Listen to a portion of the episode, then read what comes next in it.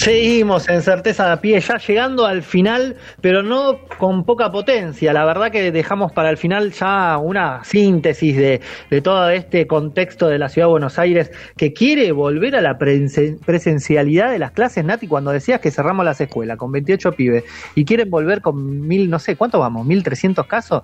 Eh, la verdad es una locura y bueno, yo que estoy ahí como cada vez metiendo más en la discusión pedagógica, esto, ¿no? La pedagogía del daño, la pedagogía de la crueldad a flor de piel y el gobierno de la ciudad de Buenos Aires con la bandera de la crueldad siempre en primera línea.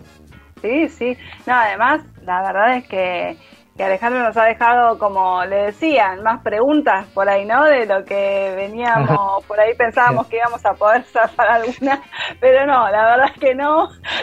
Este, intentamos. Pensamos que nos iba a dar como, nos iba a dar como un parámetro, una medida para decir, no, ves que no, no dan los números, no, no es así. No, no, no. Pero bueno, no importa, me parece que está bueno porque de, esto se trata, de poder pensar en conjunto y ver qué es lo mejor para cada, para cada jurisdicción y para, para este, esta ciudad de Buenos Aires que nos está volviendo loco.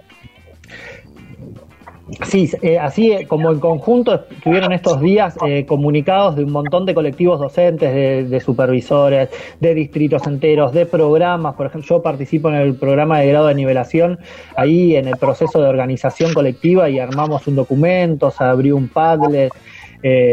no sé, Eva, vos también. no, no, la verdad que, perdón, pero te tengo que hacer este paréntesis.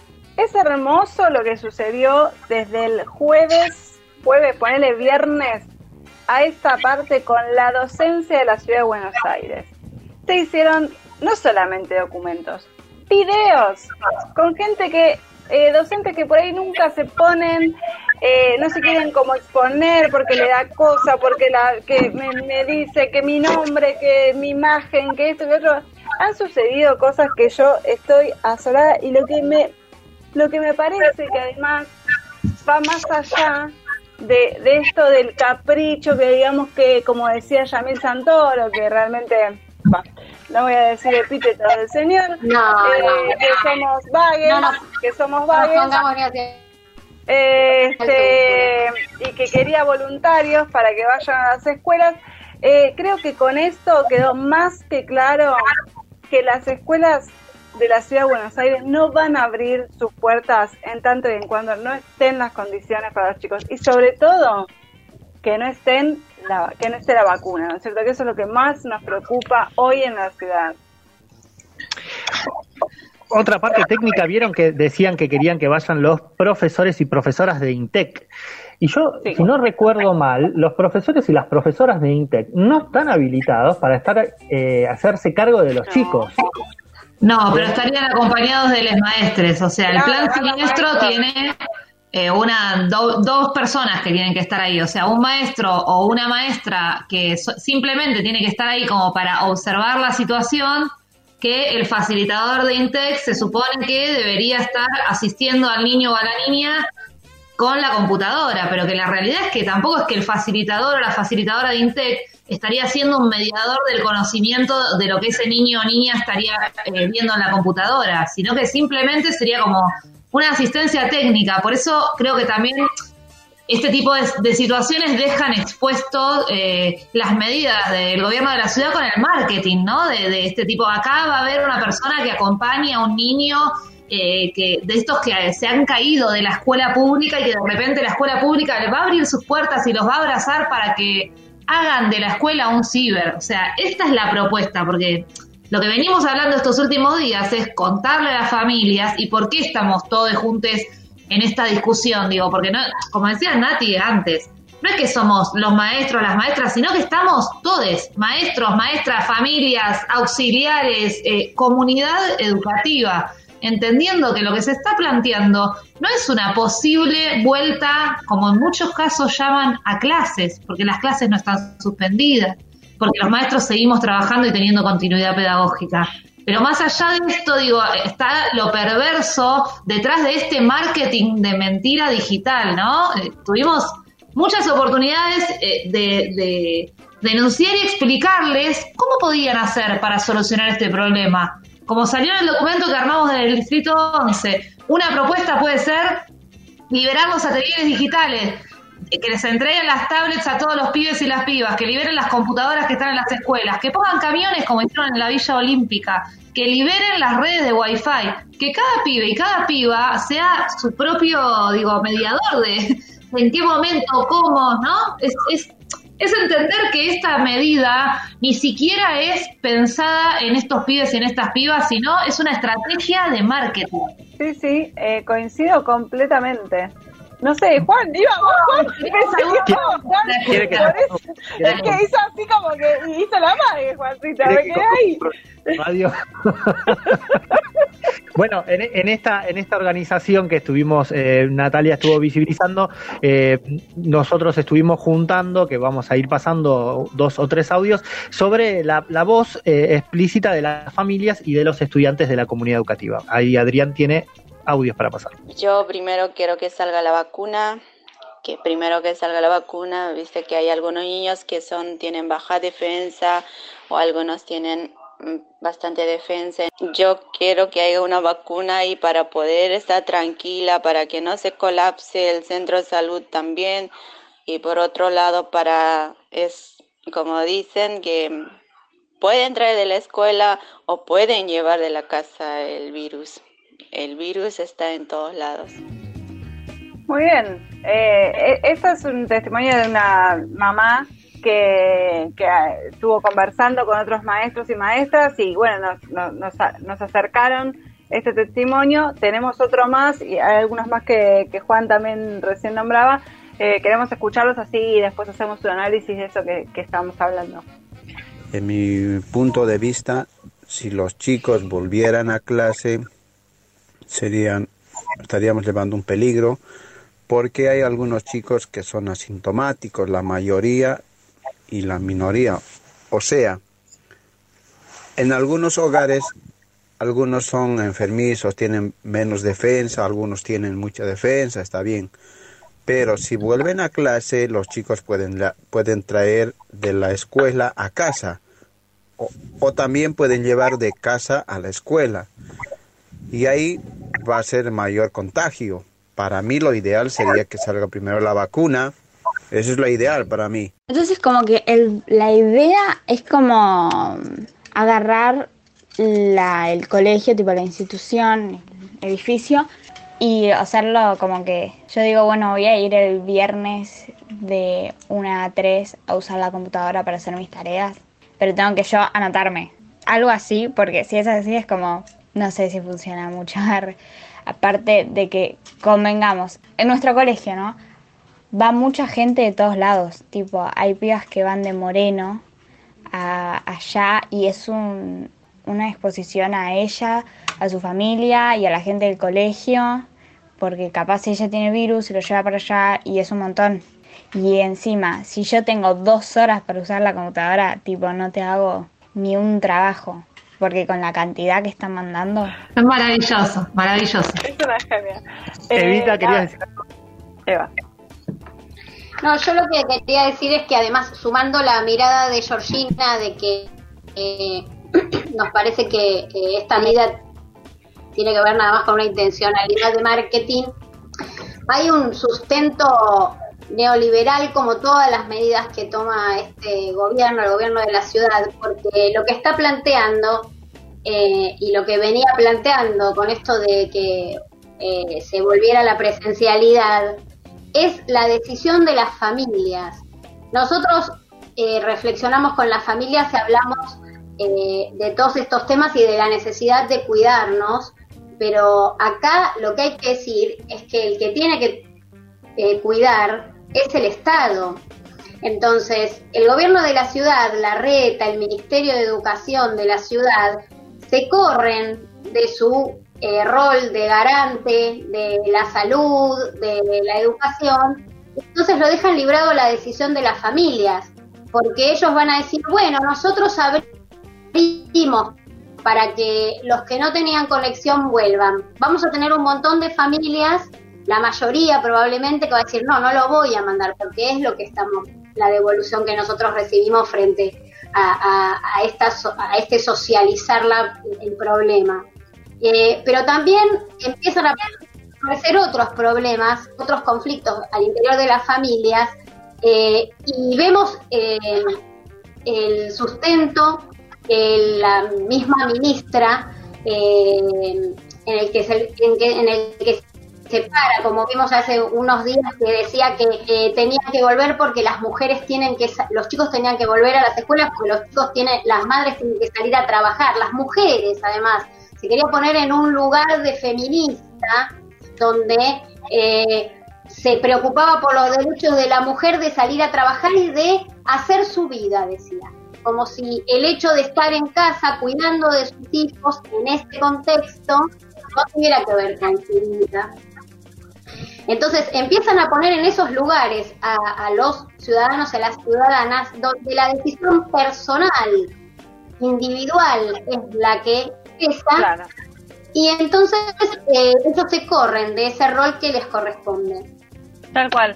Eh, yo en, ese punto, ahorita me parece que, es importante también marcar eh, todo lo que viene haciendo el sindicato eh, desde el minuto cero, desde que arrancó la cuarentena en la ciudad de Buenos Aires y sobre todo con respecto a lo que es educación, ¿no?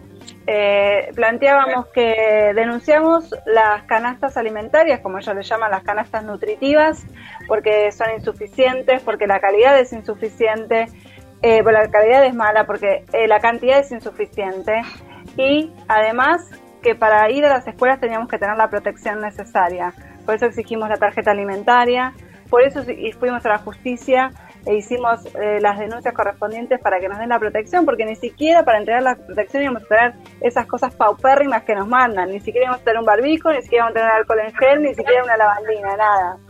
Eh, además de eso también eh, pedimos un, un, plus para, la, para las maestras y maestros eh, por el tema del uso del Internet y el uso de la luz, que hoy la verdad que el sistema educativo está sostenido por los y las maestros y docentes que están en sus casas poniendo todo su eh, eh, equipo de trabajo, su luz y todo, ¿no? Y su internet.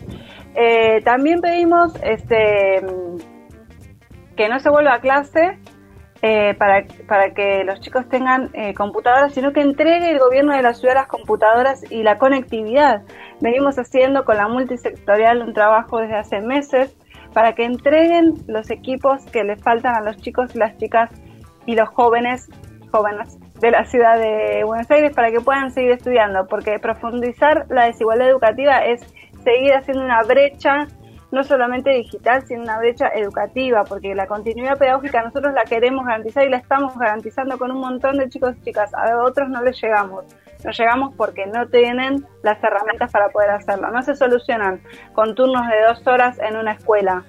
Me parece que eso es importante. También como sindicato hemos eh, peleado por los puestos de trabajo de, la, de los docentes. Por eso también hay actos públicos hoy en la Ciudad de Buenos Aires para que todos los que estaban sin trabajo puedan por lo menos ingresar al, al sistema de nuevo, a pesar de que faltan un montón de cargos y que tiene que ser lo más transparente posible. Y eso lo vengo también a traer porque el, área de curriculares eh, tiene un tema bastante complejo con respecto a, a su ingreso Recién pudieron hacer el ingreso hace unas semanas atrás y eh, también tienen que hacer todo lo que es el acto público de interinatos y suplencias.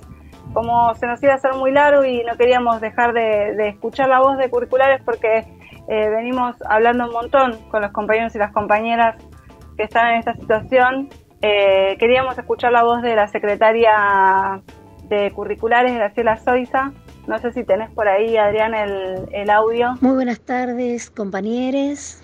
Bueno, charlando con Nati Militi, eh, me pide que le haga un resumen de lo que ha estado pasando en el último tiempo en el área curricular. Y no es menor que 1.200 compañeros el día 12 de agosto hayan podido hacer la toma de posesión de sus nuevos cargos titulares. Ese fue eh, nuestro último logro, en medio de un gobierno que no para de, de, pegarnos a los maestros, con ministros de educación que aluden a vivir en la incertidumbre y otros que no se cansan de tildarnos de vagues, hemos logrado que eh, hoy 1.200 compañeros tengan su nuevo, su nuevo cargo titular.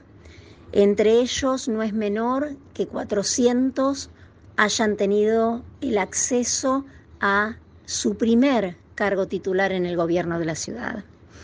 Y no solo estamos contentos por esto, sino que también sabemos que es importante que no solo nosotros como docentes tengamos acceso al salario, sino que también es sumamente importante que nuestros niños en las escuelas puedan tener acceso a las distintas áreas de conocimiento.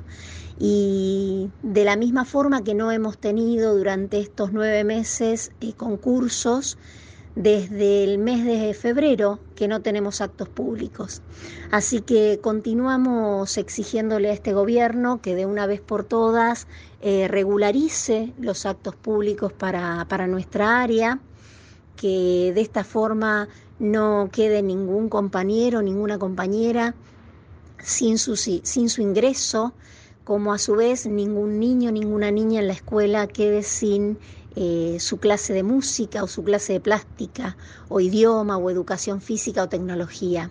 Así que hemos logrado los concursos del año 2019. Ahora vamos a seguir exigiendo a este gobierno que se regularicen los actos públicos, mal llamados actos públicos en línea, preferimos decirles designaciones porque en sí no son actos públicos, son designaciones para que todos nuestros compañeros, compañeras puedan tener eh, acceso al trabajo. Y vuelvo a repetir, los, los pibes en nuestras escuelas puedan tener acceso a, a la educación de las distintas áreas de conocimiento y que también se finalice el concurso de ascenso, que también ha quedado trunco dada eh, la situación de pandemia en la que estamos viviendo. Así que mm, si bien estamos muy contentos y, hemos luchado fuertemente por el concurso 2019, de la misma forma vamos a seguir eh, exigiendo a este gobierno que se termine con el concurso de ascenso y que se, mm, lleve, se llegue a poder tener los actos públicos de designación. La verdad que impecable. Todo, todo el resumen que hizo Graciela Soisa, le agradecemos este audio que nos envió. Eh, sí, la verdad que es importante tener la palabra de ella porque eh, fueron muchos meses de pelea y seguimos nosotros peleando, como decíamos recién, por, eh, por igualdad, sobre todo educativa y social. Bueno, no sé si los, ustedes compas quieren agregar algo más. No, parece súper interesante también escuchar la voz de, Graciela porque también hay como mucha, no sé cómo decirlo, hay, tantas idas y vueltas, ¿no? Detrás de todo lo que sucedió que está bueno también recordar todo lo que se luchó, lo que se consiguió y bueno, esto de los actos públicos que seguiremos como ahí discutiendo y estándole encima hasta el último minuto, ¿no? Para para ver que sean de la forma más transparente y bueno, nada, estar ahí eh, viendo cada cosa que nos parezca extraña o lo que fuera, denunciando y acompañando. Es una tarea muy difícil también las que están haciendo los compañeros del sindicato respecto de este tema. Sí, además, eh, Nati, no sé si se puede eh, pensar un poquito también en, en, el concepto de esto, ¿no? De de, cómo las bases nos estamos organizando y utilizamos el motor de todos los sindicatos, en el caso nuestro, que nuestro sindicato eh, nos representa como trabajadores y trabajadores, poniéndole presión al gobierno de la ciudad de Buenos Aires por todos lados, porque evidentemente en algún lugar, si querés analizar esta situación, es un, es un, es un parche a todas las amparos y juicios en donde desde el sindicato denunciamos al gobierno de la ciudad de Buenos Aires que se están vulnerando el derecho de los chicos en las canastas nutritivas, en la exposición para ir a buscar por qué no la tarjeta alimentaria y en, en este contexto de que no tienen computadoras. O sea, ¿cómo que no tienen computadoras? El otro día parece ser que dijeron que entregaron 12.000 computadoras. Bueno, entreguenlas. 30.000 computadoras que hagan falta. Digamos, hay Totalmente. Y me parece que en eso, perdón, Este, Pero me parece que, que además eh, en eso la, la, toda la denuncia que venimos haciendo desde el sindicato me parece clave porque eh, generamos una presión tan fuerte, porque no solamente generamos la presión en el gobierno de la ciudad, sino también fuimos a Nación. Eh, empezamos a decirle al ministro de Educación Nacional que querían abrir las escuelas con estas condiciones y que no son las condiciones que nos parecen a nosotros apropiadas para que los pibes y las pibas vuelvan a las escuelas.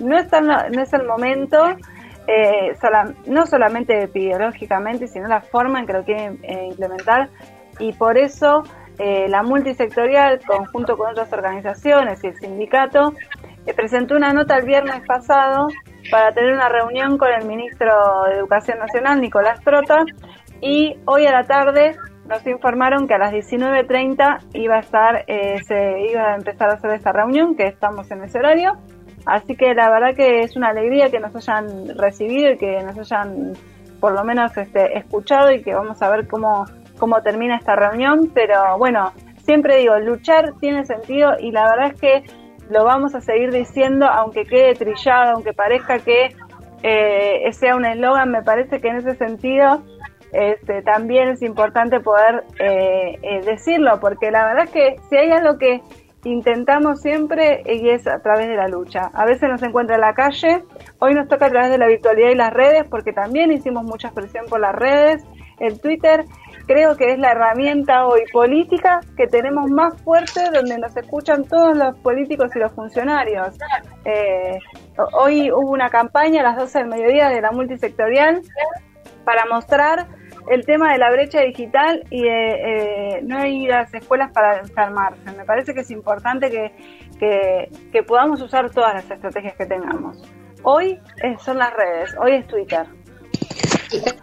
Seguir replicando porque se organizaron en todos los distritos como niveles, hasta el punto de llegar a utilizar una herramienta que, de la cual nos vamos apropiando en la escuela, que es el Padlet, para organizar todos esos reclamos. Eh, así que les pedimos a, los y las oyentes que todo lo que les llegue lo repliquen, porque esa es la herramienta que tenemos de lucha. Me llega información de último momento. Desde el Facebook del perfil de UTE se está transmitiendo en vivo la reunión de la multicontrota. Así que terminamos y nos vamos a verla, a ver qué está pasando. Bien, yo sin más eh, me despido hasta el próximo programa. Se acercan, estamos transitando y caminando los tres años de certezas de a pie, en donde todos los lunes las maestras, los maestros del Distrito 11, eh, estamos todo el tiempo eh, poniendo la voz porque esa es la militancia territorial. Eh, cerramos claro. el loco. Ahí está. Yo hasta acá nomás. Chau, chau. Bueno, para cerrar vamos a leerles, vamos, a compartirles el documento que armamos entre los docentes y las familias del Distrito 11. Los docentes y las familias del Distrito 11 expresamos nuestro rechazo a la puesta en marcha sobre la apertura de espacios digitales en las escuelas de la ciudad propuesta por el Ministerio de Educación. Queremos reafirmar que las clases no están suspendidas y la apertura de este espacio dista muchísimo de la intencionalidad pedagógica con la que llevamos adelante las mismas. Desde el punto de vista sanitario, Sabemos que las escuelas fueron cerradas a fines del mes de marzo con un promedio de 30 contagios diarios para prevenir la propagación del virus, ya que el aislamiento físico es la única vacuna con la que contamos al día de la fecha. Hoy los números nos indican que contamos con 1.200 contagios diarios, por lo cual no consideramos viable la implementación de estos espacios. Desde el inicio de, las, del ASPO, venimos denunciando y visibilizando por redes sociales y con fallos judiciales que nos han dado la razón la falta de conectividad y de equipos, tanto para los docentes como para los alumnos de las escuelas públicas de la ciudad. Lo que la reta llama a 6.000 estudiantes desconectados es en realidad la muestra de 12 años de gestión pro en Cava, la ciudad más rica del país, sin inversión en acción ni en salud, pero gastando millones en marketing y pauta publicitaria. Consideramos irresponsable la apertura de las escuelas en este momento, no solo porque no se estaría garantizando de esta forma la continuidad pedagógica, ya que tan solo se convoca a los alumnos y a las alumnas a utilizar las PC de las instituciones de forma autónoma con, asistencia de personal tan solo para la utilización de las mismas. De esta forma estaríamos exponiendo docentes y alumnos y familias a la propagación del virus, siendo estas mismas personas quienes pudieran ser asintomáticas y generar focos de contagio en vez de seguir buscando formas de prevención. Queremos igualdad en el acceso a la educación, no riesgos sanitarios para quienes más necesidades atraviesan. Exigimos condiciones seguras para enseñar y aprender en nuestro distrito y en toda la ciudad, que se garanticen los derechos de las niñas como los del personal docente, auxiliares y de toda la comunidad educativa que estaría involucrada en la apertura de las instituciones. A su vez, continuaremos exigiendo la implementación de la tarjeta alimentaria, para de esta forma evitar el aglutinamiento los días de entrega y evitar también la circulación de las familias y docentes por retirar las canastas. Solicitamos que se otorgue la tarjeta para que las familias sean quienes decidan qué comprar a partir de las necesidades que cada familia tiene y no recibir esa canasta que bastante dista de ser nutritiva y en muchas escuelas tiene faltantes o productos en mal estado. Les docentes del Distrito 11 decimos no a la implementación de las ciberescuelas. La propagación del virus se da justamente cuando las personas entran en contacto entre sí. La cuarentena continúa, no hay vacuna aún. Tenemos que respetar el aislamiento físico y no estamos de acuerdo que esto mismo no dependa de cuestiones referidas al ámbito de la meritocracia. Exigimos que se entreguen los, los dispositivos móviles que se encuentran en los atelieres digitales de las escuelas y se libere la conexión para las redes, como tuvimos el ejemplo de la libre conectividad mediante camiones que rodearon la Villa Olímpica hace un tiempo. Exigimos que se realice lo mismo en los barrios de menor conectividad en la ciudad.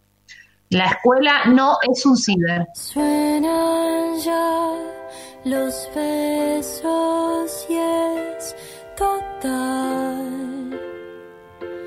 La locura no es normal desearse tanto, es precioso el día en el sillón.